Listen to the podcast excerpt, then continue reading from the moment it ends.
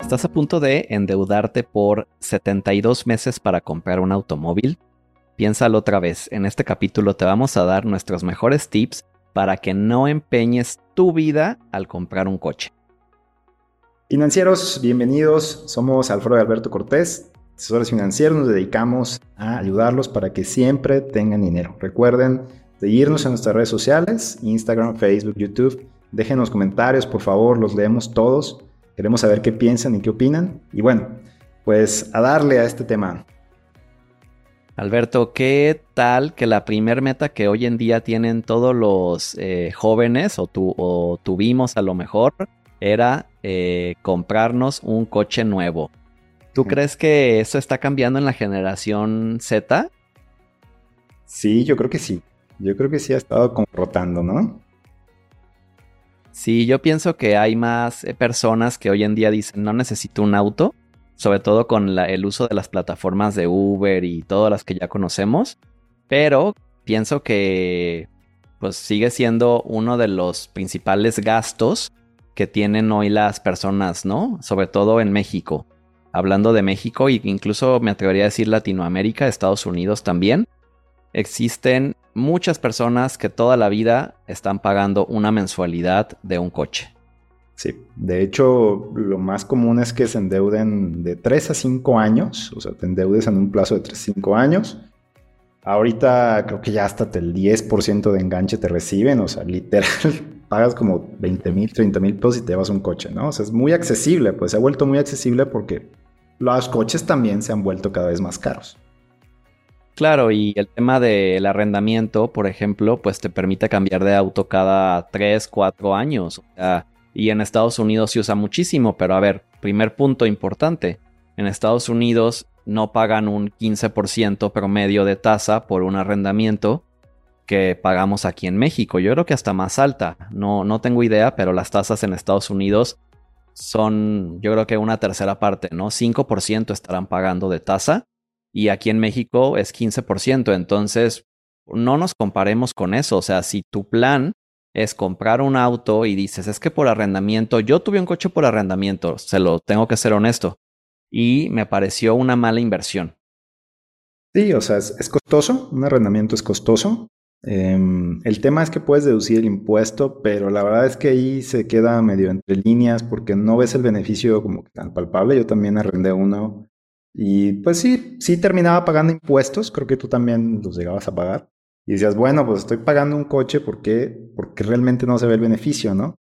Este, entonces como que sí se vuelve pesado y al final tienes que dar un valor residual. Creo, creo que eso es lo más pesado de todo. Ese es el punto, que el arrendamiento todavía tiene una tasa más alta. Yo pienso que deberíamos de hacer para el canal un cálculo de cómo están los arrendamientos hoy en día y presentarlos. Porque, por ejemplo, yo la camioneta que hoy tengo no la saqué por arrendamiento, la saqué literal a 36 meses sin intereses en plena pandemia. Estaban, yo pienso que desesperados por vender coches, ¿no? Entonces fue una gran, gran promoción. Pero yo también coticé otras camionetas por arrendamiento y me salía una mensualidad de lo que hoy pago, pero tenía que dar un valor, o sea, pagar el valor residual altísimo. O sea, decía, bueno, ¿qué? O sea, ¿y dónde está mi negocio? O sea, sí, lo puedo deducir de impuestos, pero hay otras estrategias mejores para deducir de impuestos, como ahorrar para el retiro, que hemos hablado mucho en este canal. Sí, definitivamente. O sea, yo te diría, ¿es tu primer coche? No lo arriendes. Jamás. O sea, no es una buena idea empezar arrendando un coche si va a ser tu primer auto. O sea, es caro, es costoso, tienes que tener una carga fiscal importante para que, pues, digo, y si es que la vas a sentir, así que no empieza. Tienes que haber agotado otras opciones. Por ejemplo, si no tienes un plan personal de retiro y estás pensando en arrendar un coche, me parece que es al revés. Primero, deduce con un plan personal de retiro y después, si aún así tienes una super mega carga fiscal, pues ahora sí que arrendar un coche, ¿no? Pero bueno, vamos a, a poner los puntos. El primer punto que yo diría es cuánto debe valer tu automóvil. ¿Tú has escuchado esta regla, Alberto? Tú me la contaste una vez. Son seis meses de tus ingresos, más o menos, ¿no? Exacto. Y justo ya la comprobé porque lo he visto en otros eh, podcasts e incluso información que he escuchado. Por ejemplo, este Lalo Rosas la mencionó también, que él también tiene otro canal de finanzas, que es justo seis meses. Le escuché también de Dave Ramsey, que es otro financiero en Estados Unidos. O sea, seis meses de tu ingreso. Y tal cual, imagínate, si hoy ganas 50 mil pesos, quiere decir que tu automóvil debería de valer 300 mil pesos. Creo que es una buena regla. Ahora, ¿qué pasa con las personas que a lo mejor ganan 15 mil y, y, estamos hablando de 180 mil? ¿Tú qué le dirías a, a una persona en esa situación sobre un coche? Yo creo que no tiene que sobrepasar el pago de lo que hagas mensualmente. O sea, si tú ganas 15 mil pesos y estás evaluando sacar un coche, bueno, primero ahorita creo que no hay coches en México de 180 mil pesos. O sea, no seminuevo, a ver, ajá, pensemos seminuevo. Seminuevo sí, sí lo hay. Pero yo, yo diría, a ver, ve cuánto vas a pagar de, de, ponle que tengas el enganche, pero ve cuánto vas a pagar de mensualidad. Yo te diría, no pagues más de un 20, 30% de tu ingreso en, en, el pago del coche. O sea, ese es como el tope, incluso estás como rayándole al 30% sí, porque pues estamos hablando de que no es una inversión. Un coche nunca es una inversión. Ese es otro punto. Sí, en cuanto saques un coche de la agencia, creo que cae como el 20% así de, de puro que salga la llanta, pum, abajo 20%. Si es un seminuevo, creo que no, hay, no, no cae tan rápido, pero si hay una depreciación también de un 20, 30 anual. Entonces, de entrada, no es un activo.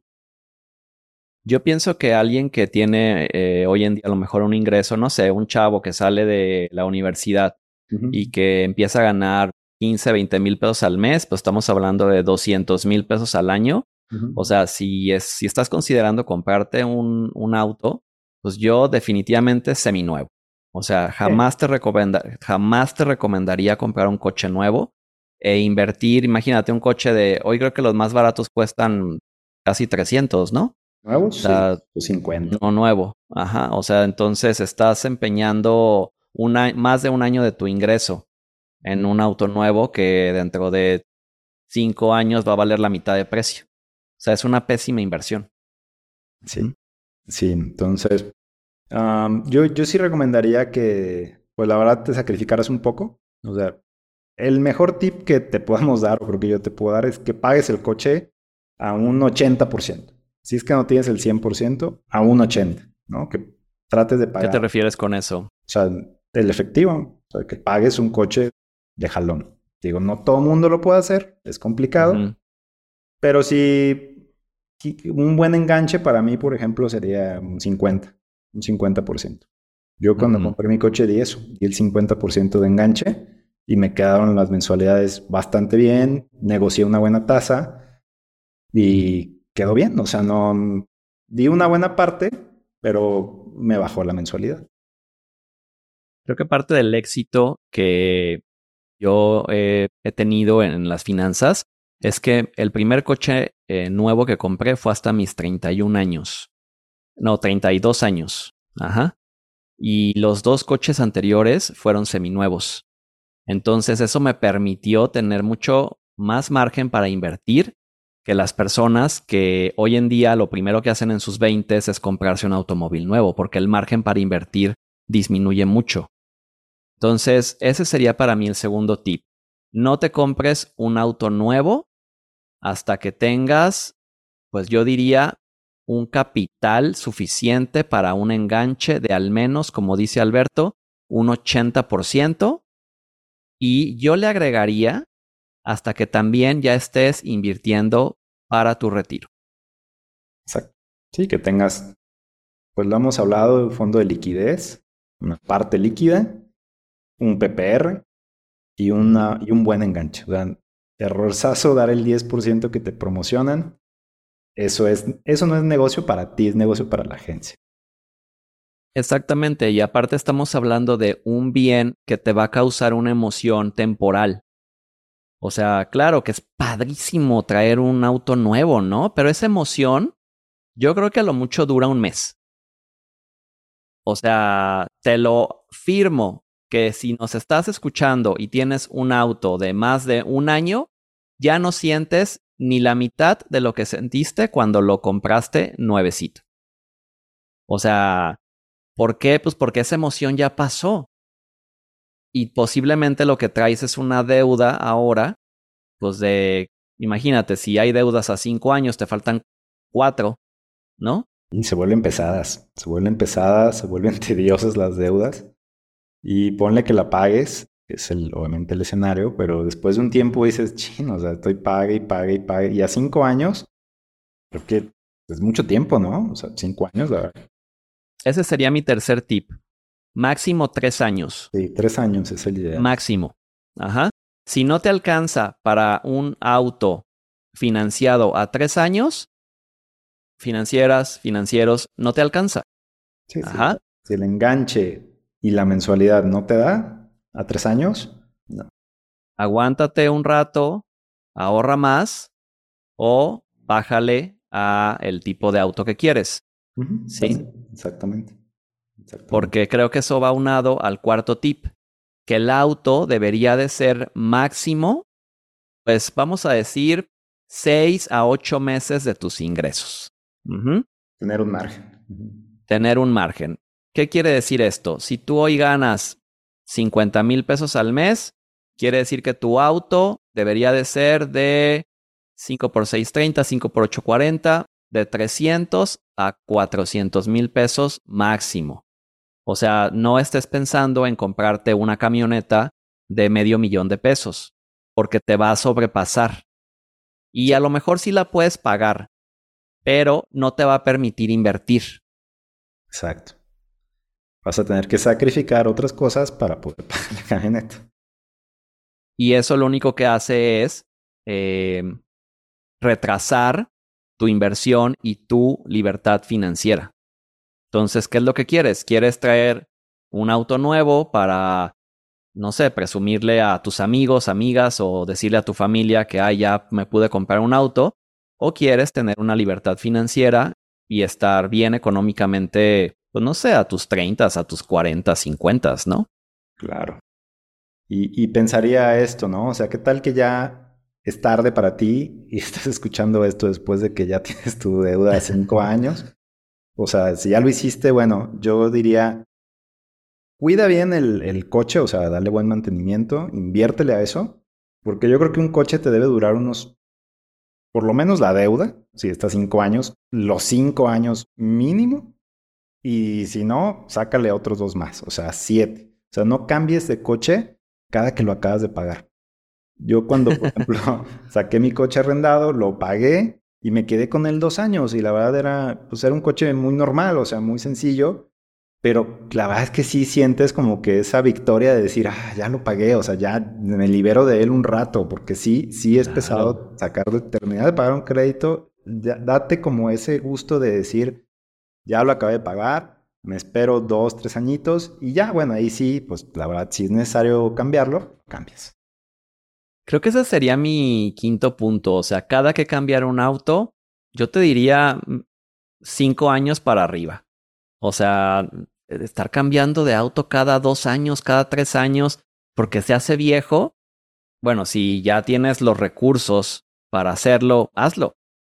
Pero si aún estás construyendo patrimonio, no es una buena decisión financiera estar cambiando de coche cada tres años. Exacto. O sea, es un gasto totalmente innecesario.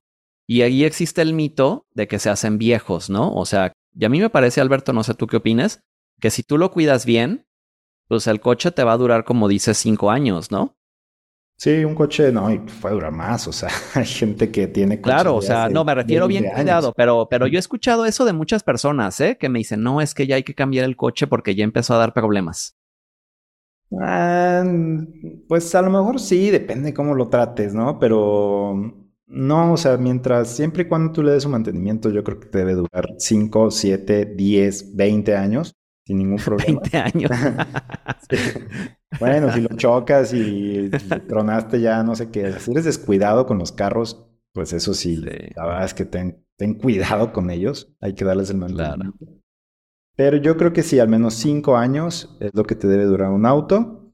Eh, si como dices tienes el recurso antes, pues bueno, o sea, está bien, lo puedes hacer a los tres, cada dos, tres años, si tienes el recurso. Pero ojo, si tienes el recurso, nos referimos financieros a que ya tengas una libertad, un patrimonio, unos eh, activos, casitas, plan de retiro, inversiones, no que tengas el ahorro para cambiarlo. Eso no es tener el recurso. Sí. Exacto. Que ya estás en el 5% de la población que tiene lana. Exacto. Que tiene lana es ya varios ceros en la cuenta. Exacto. pues muy bien. Este, pues gracias, Alberto. Buen, buen episodio. Capítulo, ¿no? Sí. Dejen los comentarios financieros. Nos vemos en YouTube si están aquí y en Spotify. Denos cinco estrellitas y hasta luego. Chao, financieros. Cuídense.